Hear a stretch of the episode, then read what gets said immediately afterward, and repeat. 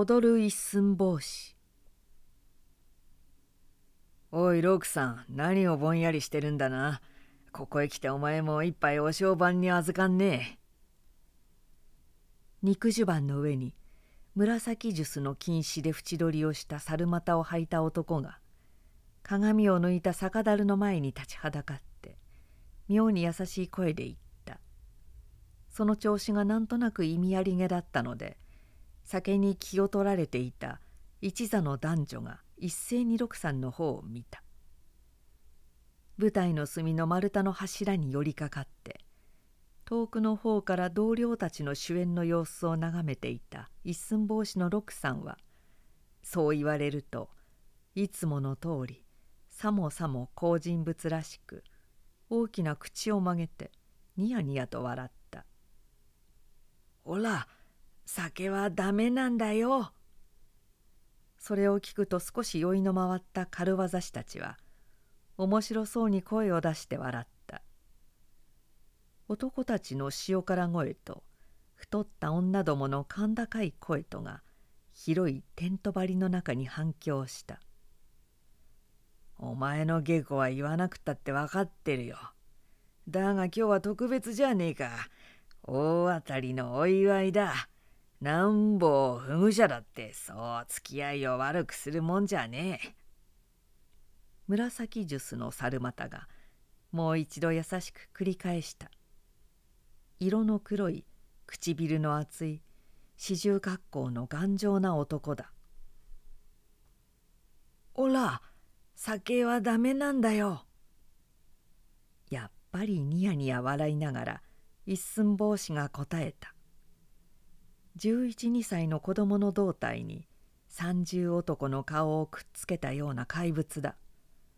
頭の鉢が福助のように開いてらっきょう型の顔には雲が足を広げたような深いしわときょろりとした大きな目と丸い鼻と笑う時には耳まで裂けるのではないかと思われる大きな口とそして鼻の下の薄黒い武将髭とが不調和についていた。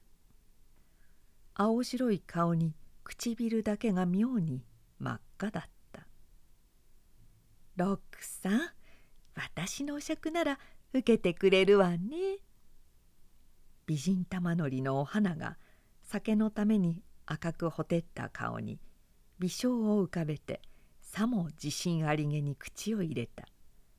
村中の評判になった。このお花の名前は私も覚えていた。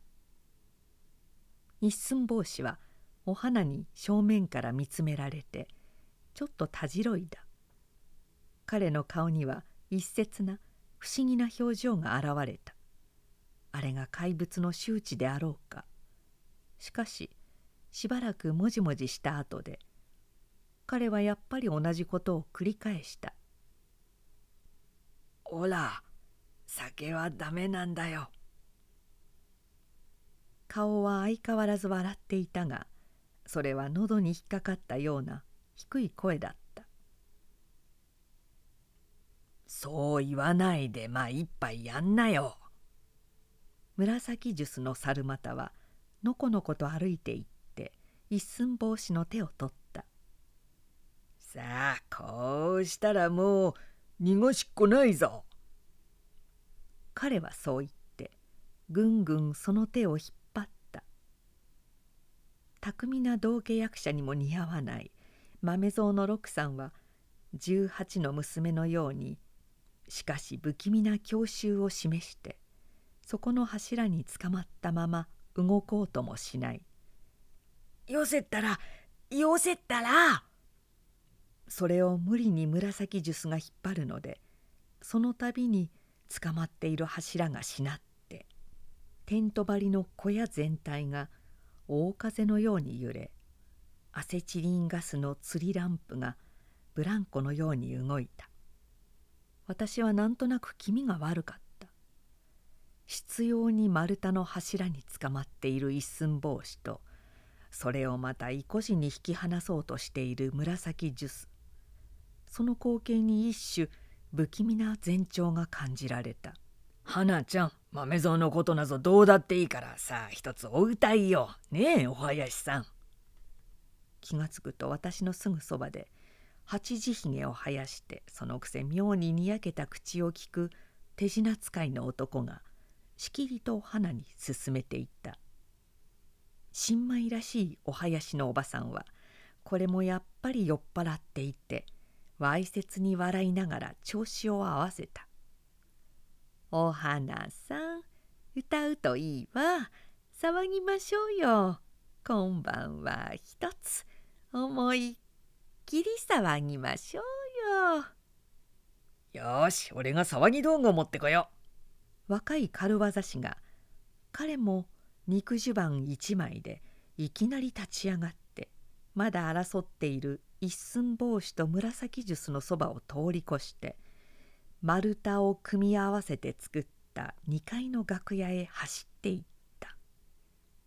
その楽器の来るのも待たないで八字ひげの手品使いは酒樽の縁をたたきながら胴間声を張り上げて三曲漫才を歌い出した。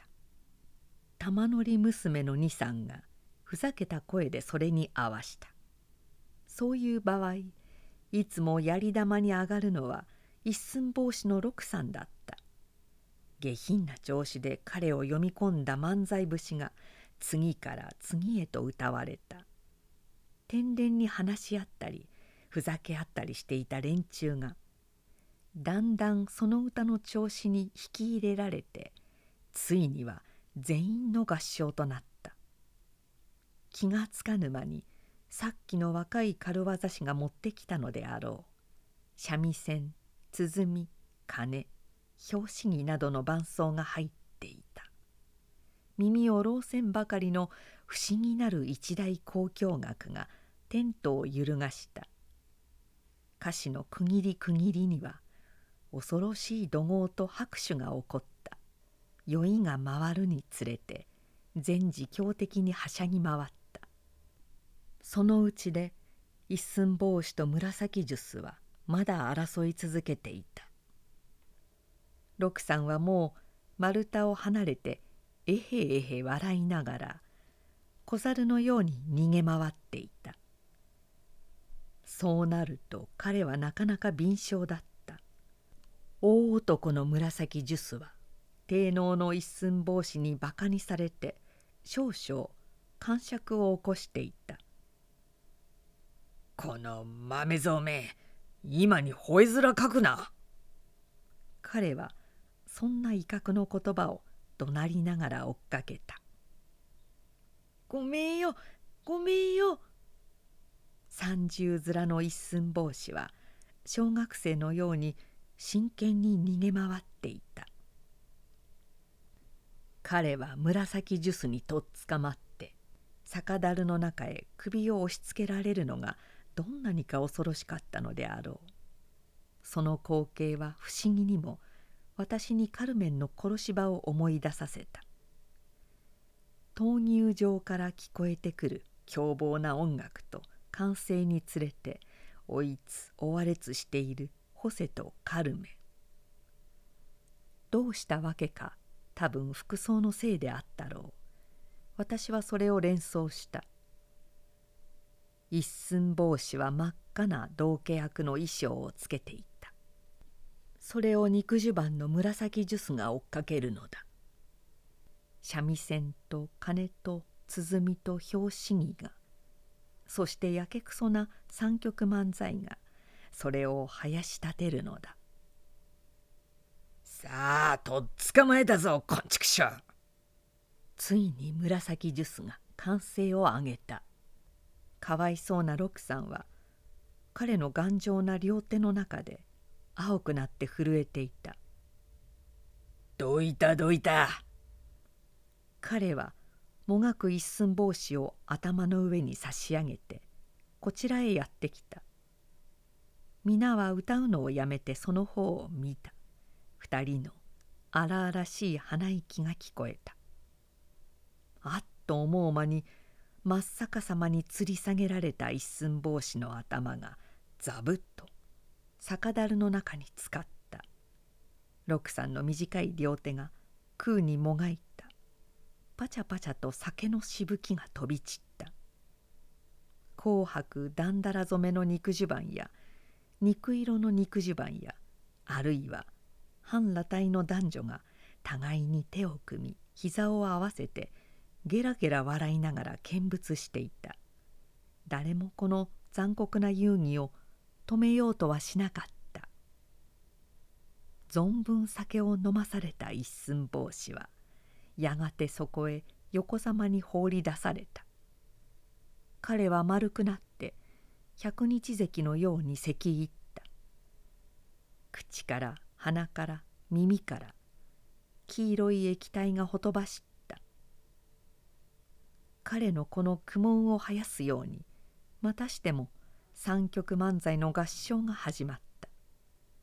聞くに絶えぬ罵詈残暴が繰り返された。ひとしきり咳入った後はぐったりと死骸のように横たわっている一寸法師の上を肉襦袢のお花が踊り回った。肉付きのいい彼女の足がしばしば彼の頭の上をまたいだ。拍手と歓声と拍子木の音とが耳を浪するばかりに続けられた。もはやそこには一人として正気な者はいなかった。誰も彼も強者のように怒鳴った。お花は早上司の漫才節に合わせて凶暴なジプシー踊りを踊り続けた。一寸法師の六さんはやっと目を開くことができた。不気味な顔が症状のように真っ赤になっていた。彼は片息をしながらひょろひょろと立ち上がろうとした。とちょうどその時踊り疲れた玉乗り女の大きなお尻が彼の目の前に漂ってきた。そして恋か偶然か。彼女は一寸法師の顔の上へ尻餅をついてしまった。仰向きに押しつぶされた六さんは苦しそうなうめき声を立ててお花のお尻の下でもがいた。酔っ払ったお花は六さんの頭の上で馬乗りの真似をした。三味線の調子に合わせて「はいはい」と掛け声をしながら平手でピシャピシャと六さんの頬をたたいた。一同の口からバカ笑いが破裂した。けたたましい拍手が起こった。だがその時六さんは大きな肉塊の下敷きになって息もできず半死半生の苦しみをなめていたのだ。しばらくしてやっと許された一寸法師はやっぱりニヤニヤと愚かな笑いを浮かべて半身を起こした。そして冗談のような調子で「ひでえなあ」とつぶやいたばかりだった「おお森投げをやろうじゃねえか」突然金棒の巧みな青年が立ち上がって叫んだ。皆がマリ投げの意味を熟知している様子だった「よかる一人の軽業師が答えた「よせよよせよ。あんまりかわいそうだよ」八時ひげの手品使いが見かねたように口を入れた。彼だけはメンネルの背広を着て赤いネクタイを結んでいた「そうマリ投げだマリ投げだ!」手品使いの言葉なんか耳にもかけずかの青年は「一寸法師の方へ近づいていった「おい六さん始めるぜ!」そう言うが早いか青年はフグ者を引っ張り起こしてその眉間を平手でぐんとついた。一寸法師は疲れた勢いでさも鞠のようにくるくる回りながら後ろの方へよろけていった。するとそこにもう一人の青年がいてこれを受け止め保護者の肩をつかんで自分の方へ向けるとまたぐんと額をついた。かわいそうな六さんは再びぐるぐる回りながら前の青年のところへ戻ってきた。それからこの不思議な残忍なキャッチボールがいつまでも繰り返された。いつの間にか合唱は出雲県の節に変わっていた。拍子木と三味線がやけに鳴らされた。ふらふらになった不具者は執念深い微笑を持って彼の不思議な役目を続けていた。もうそんなくだらない真似はよせこれからみんなで芸尽くしをやろうじゃないか。不具者の虐待に飽きた誰かが叫んだ。無意味な怒号と狂気のような拍手がそれに応えた。持ち芸じゃダメだぞみんな。隠し芸を出すのだ。いいか。紫ジュスの猿股が命令的に怒鳴った。まず皮切りは六さんからだ。誰かが意地悪くそれにはした。どっと拍手が起こった。疲れ切ってそこに倒れていた六さんはこの乱暴な定義をも底知れぬ笑顔で受けた。彼の不気味な顔は泣くべき時にも笑った「それならいいことがあるわ」真っ赤に酔っ払った美人玉乗りのお花がふらふらと立ち上がって叫んだ「まあめちゃんお前ヒゲさんの大魔術をやるといいわ。一銭試し五分試し美人の獄門ってのねいいだろ？おやりよ。えへえへへへへ。ふぐ者はお花の顔を見つめて笑った。無理に飲まされた酒で彼の目は妙にドロンとしていた「ね豆ちゃんはあたいに惚れてるんだね。だからあたいの言いつけなら何だって聞くだろう。あたいがあの箱の中へ入ってあげるわ。それでも嫌かい。よよ一寸法師の色男。またしても破れるような拍手と小生。豆蔵とお花。美人獄門の大魔術。この不思議な取り合わせが酔っ払いどもを喜ばせた。大勢が乱れた足取りで大魔術の道具立てを始めた。舞台の正面と左右に黒い幕が下ろされた。床には黒い敷物が敷かれた。そしてその前に棺桶のような木箱と一個のテーブルが持ち出された。さあ始まり始まり。三味線と鐘と拍子木がお決まりの前奏曲を始めた。その林に押し出されてお花と彼女に引き立てられたふぐ者とが正面に現れた。お花はぴったり身についた肉色のシャツ一枚だった。六さんはダブダブの赤い道化服をつけていた。そして彼の方は相も変わらず大きな口でにやりにやりと笑っていた「工場言うんだよ工場!」誰かが怒鳴った「困るな困っちまうな」一寸法師はぶつぶつそんなことをつぶやきながらそれでもなんだかしゃべり始めた「いいここもとご覧に教しまするは身辺不思議の大魔術。美人の獄門とござりましてこれなる少女を片への箱の中へ入れ14本の日本刀を持ちまして一寸試し五分試し四方八方より田楽座しといたすのでござります。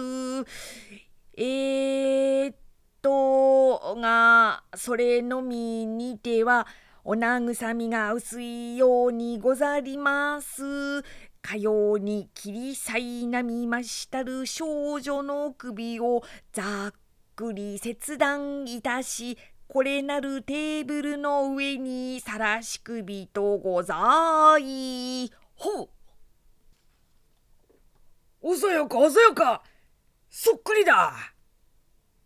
称賛ともからかいともつかぬ呼び声がやけくそな拍手に混じって聞こえた。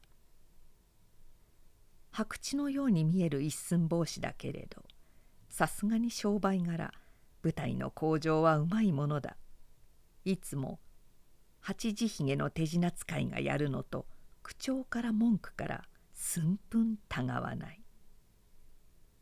やがて美人玉のりのお花はあでやかに一遊してしなやかな体をその棺桶用の箱の中へ隠した。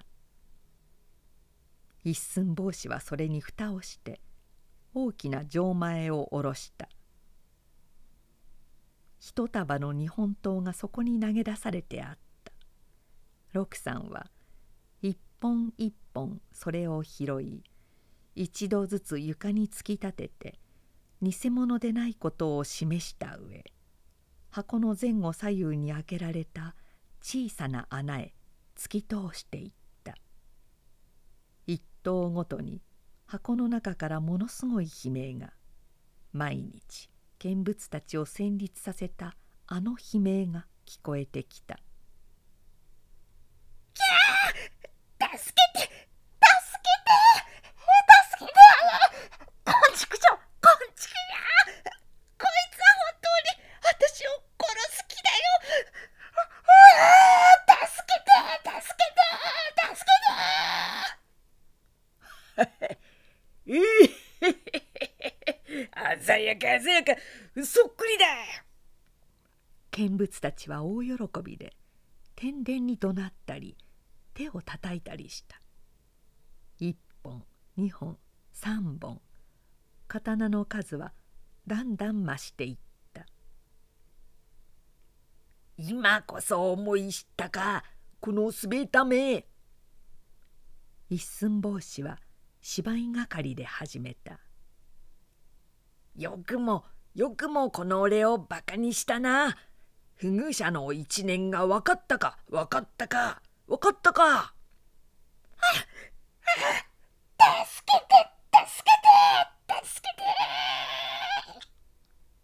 そして田楽刺しにされた箱が聖あるもののようにガタガタと動いた。見物たちはこの真に迫った演出に夢中になった。百来のような拍手が続いた。そしてついに14本目の一刀が突き刺された。お花の悲鳴はさも瀕死のけが人のようなうめき声に変わっていった。もはや文句をなさぬ。という音であった。やがてそれも絶え入るように消えてしまうと今まで動いていた箱がぴったりと静止した。一寸法師はぜいぜいと肩で呼吸をしながらその箱を見つめていた。彼の額は水に浸かったように汗で濡れていた。彼はいつまでもいつまでもそうしたまま動かなかった。見物たちも妙に黙り込んだ。死んだような沈黙を破る者は酒のために激しくなった皆の息遣いばかりだった。しばらくすると六さんはそろりそろりと用意の段びらを拾い上げた。それは清流刀のようにギザギザのついた幅の広い刀だった。彼はそれをもう一度床に突き立てて切れ味を示した後さて錠前を外して箱の蓋を開けた。そしてその中へ九段の清流刀を突き込むとさも本当に人間の首を切るようなゴリゴリという音をさせた。それから切ってしまった見栄でダンビラを投げ出すと何者かを袖で隠して片絵のテーブルのところまで行きドサッという音を立ててそれを卓上に置いた。彼が袖をのけるとお花の青ざめた生首が現れた。切り口のところからは真っ赤な生々しい血潮が流れ出していた。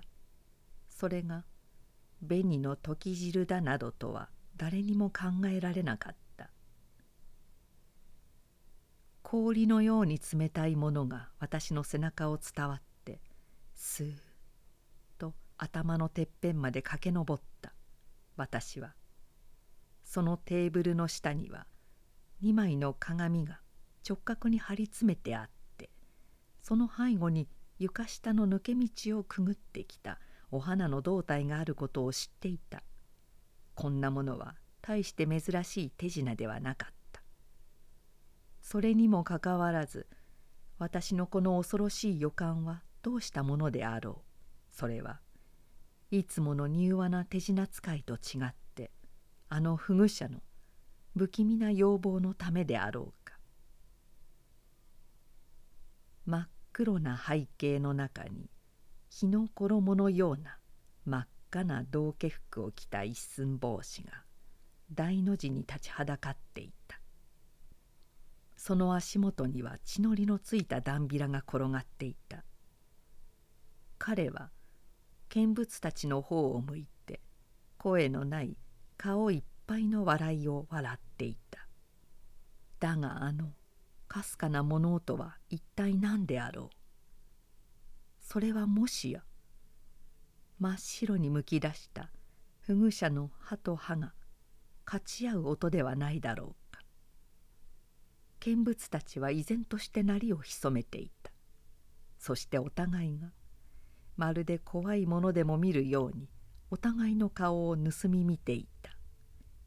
やがて例の紫ジュスがぬっくと立ち上がった。そしてテーブルめがけてつかつかと23歩進んだ。さすがにじっとしていられなかったのだ。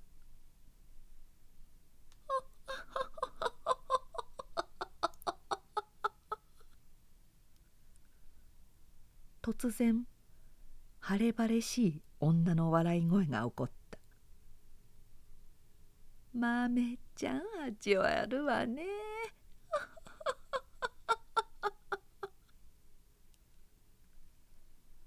それは言うまでもなくお花の声であった。彼女の青ざめた首がテーブルの上で笑ったのだった。その首を一寸法師はいきなりまた袖で隠した。そしてつかつかと黒幕の後ろへ入っていった。後にはからくり仕掛けのテーブルだけが残っていた。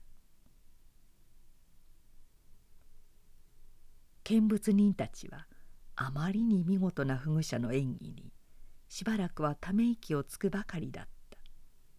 当の手品使いさえもが目を見張って声を飲んでいた。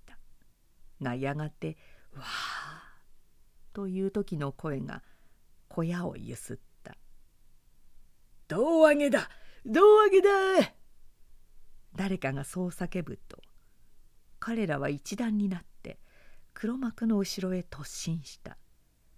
泥酔者たちはその拍子に足を取られてバタバタと折り重なって倒れた。その中のある者は起き上がってまたひょろひょろと走った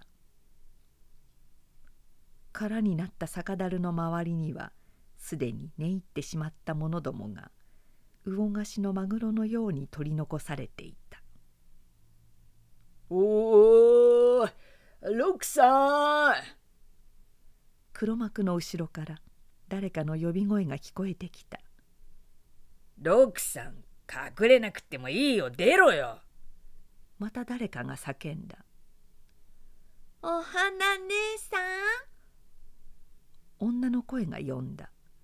返事は聞こえなかった。私は言い難き恐怖におののいた。さっきのはあれは本物のお花の笑い声だったのか。もしや奥底の知れぬ不具者が床の仕掛けを塞いで真実彼女を刺し殺し獄門にさらしたのではないか。そしてあの声はあれは死人の声ではなかったのか。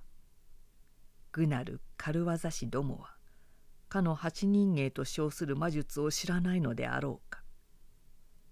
口をつぐんだまま腹中で発音して私物に物を言わせるあの八人芸という不思議な術を。それをあの怪物が習い覚えていなかったとどうして断言できるであろう。ふと気がつくとテントの中に薄い煙が満ち満ちていた。軽業師たちのタバコの煙にしては少し変だった。はっとした私はいきなり見物席の隅の方へ飛んでいった。案の定テントの裾を赤黒い火炎がメラメラとなめていた。火はすでにテントの周りを取り巻いている様子だった。私はやっとのことで燃える穂布をくぐって外の広っぱへ出た。広々とした草原には白い月光がくまもなく降り注いでいた。私は足に任せて近くの人家へと走った。振り返るとテントはもはや三分の一まで燃え上がっていた。無論丸太の足場や見物石の板にも火が移っていた。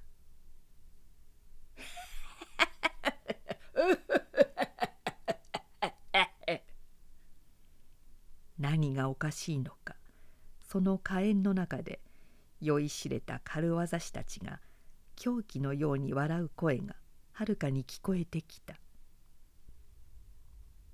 何者であろうテントの近くの丘の上で子供のような人影が月を背にして踊っていた。彼はスイカに似た丸いものを提灯のようにぶら下げて踊り狂っていた。私はあまりの恐ろしさにそこへ立ちすくんで不思議な黒影を見つめた。男は下げていた丸いものを両手で彼の口のところへ持っていった。そして地団駄を踏みながらそのスイカのようなものに食いついた。